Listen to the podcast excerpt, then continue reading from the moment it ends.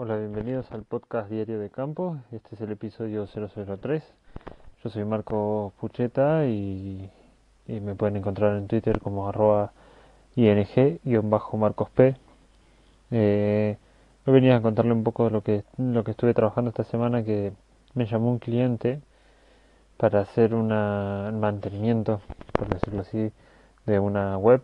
Me contrató eh, diciéndome que había instalado un tenía un alojamiento, había instalado un WordPress, quería terminar de configurarlo y quería aprender era cómo mantener el contenido de la web. Bueno, algo básico que se hace en la formación, pero él quería encargarse del resto. Eh, había un par de retoques que quería hacer con respecto a la organización de la web. Eh, y también quería, bueno, quería esa pequeña formación el tema que tenía instalado, no, vamos a empezar desde el principio. Eh, el hosting lo tenía, lo, lo compró en web empresa, web empresa, eh, que es un, bueno, un hosting de aquí europeo.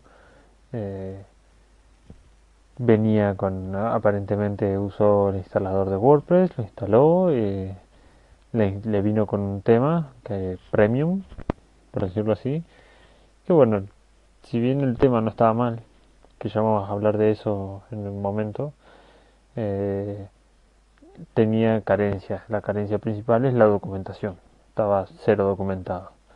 Por ahí te da a entender, te da para pensar un poco en los temas que te venden los hosting, ¿no es cierto? Obviamente que ahorran, bueno, obviamente tienen que optimizar beneficios, pero por ahí te venden algunos temas o algunas eh, algunos plugins o algunas cosas que quedan o a medias como por ejemplo el hecho de Webly que, que les contaba en el episodio anterior y que bueno quedan ahí medio flojos. Este tema se organizaba de una manera bueno única como cada tema que podemos encontrar como en WordPress eh, o incluso en Joomla o en Drupal lo que sea eh, por un lado tenía el framework que estaba, estaba basado en Granity, perdón. Eh, no estaba mal, estaba bastante bien. Se podía configurar muchas cosas, era bastante exhaustivo. Me gustó esa parte de la configuración del framework en sí. Eh, lo que hace este framework es convertir el contenido de la web en plugins, en plugins para organizar los widgets.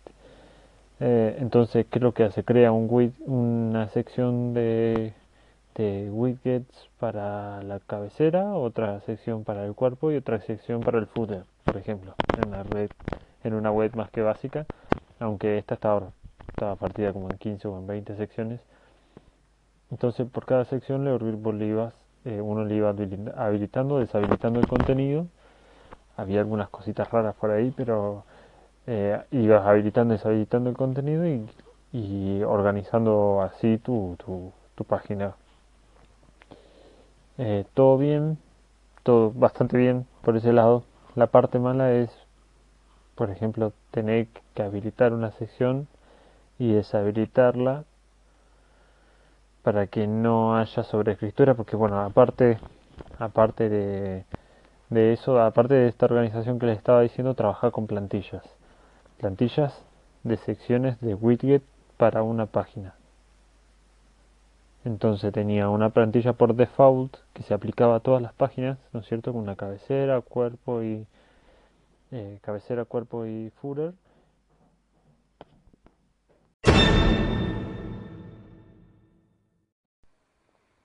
Y luego la, hay una plantilla de inicio que lo que hace es modificar el, el cuerpo del, del el, cuerpo de la página. Eh, solamente sobreescribía el tema de, sobreescribía la plantilla default en el cuerpo de la página. Bueno, y así con el resto de las plantillas. Es una forma de organizarse nueva, qué sé yo. Eh, bastante, no, no está mal, pero bueno, como les decía, tenías que irte de un lado a otro del, de la configuración del tema a la configuración de los plugins y de vuelta y probando, probando y cajes del oficio. No sé de qué me quejo. Eh, estuvo bastante bien. Eh, aparte de eso tuve que realizar una pequeña documentación para explicarle al cliente cómo funcionaba porque la, la página no tenía, el tema no tenía página con documentación, había documentación solamente sobre el framework. Así que me tuve que sentar a estudiar y a hacer eso. Eh, bueno, eso era lo que les quería contar en este episodio.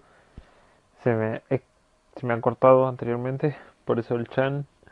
Y eh, nada, que cualquier cosa estamos en contacto. Eh, saben, me pueden encontrar en Twitter, arroba eh, ing-marcos p. Eh, se pueden contactar conmigo o en Anchor, o en, creo que está también en, en Google Podcast, y en Google, sí, Google Music con los podcasts, en iTunes y bueno, para ahora en esos lugares. Nos estamos viendo, gente. Hasta luego. Chao, chao.